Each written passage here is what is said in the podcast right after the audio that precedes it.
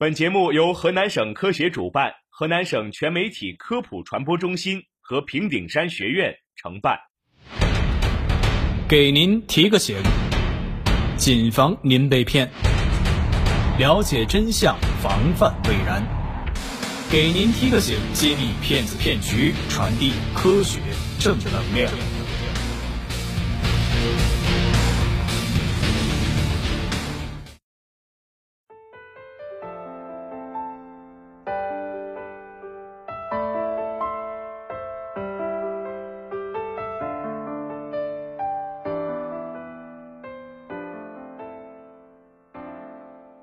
Hello，大家好，我是主持人景松，我是谢怡。专家讲座随意听，鸡蛋大米免费送，外地旅游更是便宜去。听到这些消息，你会心动吗？我相信每一位听众在听到这样的天上掉馅儿饼的事的时候，都难免会心动。但其实通过这样的一些手段呢，原价一两百块钱的保健品，身价马上就翻了十余倍，摇身一变就变成了包治百病的神药。最近，江苏省如东县人民检察院就对以被告人盛某为首的六十三名实施保健品诈骗犯罪的被告人提起了公诉。该案现在就已经查明了被害人达到了两百多个人，并且每一位都是五十五岁以上的老年人。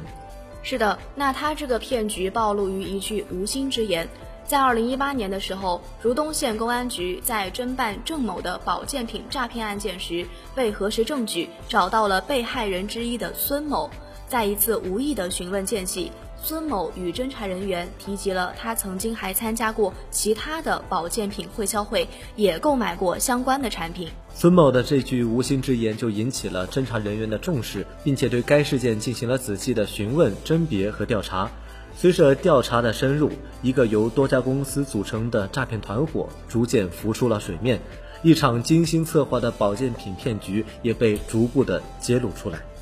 经过仔细谋划，盛某决定采取公司化的运营模式，先后指使方某和黄某等人在南通市各区县、常州市以及上海崇明等地分别设立保健品公司门店以及旅游公司十余家。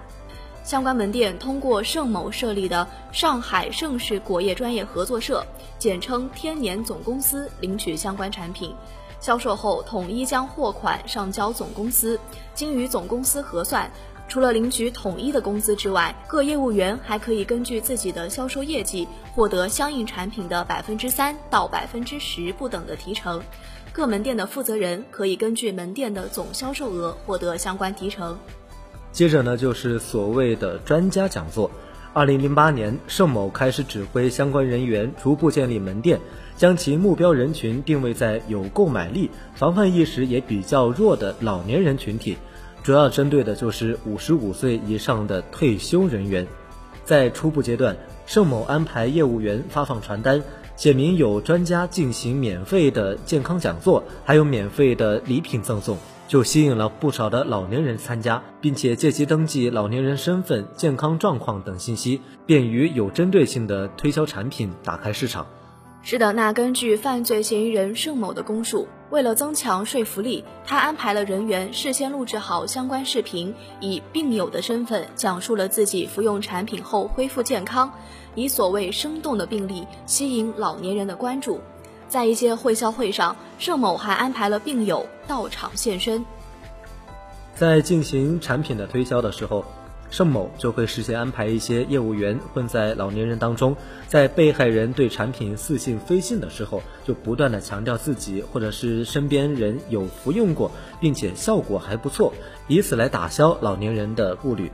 是的，自二零一七年五月之后，盛某对诈骗模式进行了升级，以低价旅游或免费旅游的形式吸引了新顾客，稳住老顾客。通过提供免费游玩、免费摘菜、赠送礼品等，诱使老年人前往上海、镇江等地，在旅游期间以会销的形式推销产品。很多受骗上当的老人听说有礼品赠送，都本着不拿白不拿的心态去参加了活动。从听讲座、送礼物到免费或低价旅游，盛某正在逐步扩大自己诈骗的辐射范围。其实听到这样的一些消息之后呢，我还是非常的后怕的。我相信每个人家里面都会有几名老人，我们就非常怕他们在退休或者说在自己逛街的时候，就会陷入这样的骗局当中。是的，都说家有一老如有一宝，那么我们该如何的去保护家中的这个一宝呢？其实，首先啊，我们要让自己保持一个天上不会掉馅饼的这样一个心理，要保持住这样一个心理，并且教老人如何去防范这样的一些骗局，我们才能提前的预知好，让他们避免这样的骗局发生。是的，那如果已经发生了这样的被骗的情况，我们应该及时的报警，以确认公司的正规性，并且可以及时的追回赃款。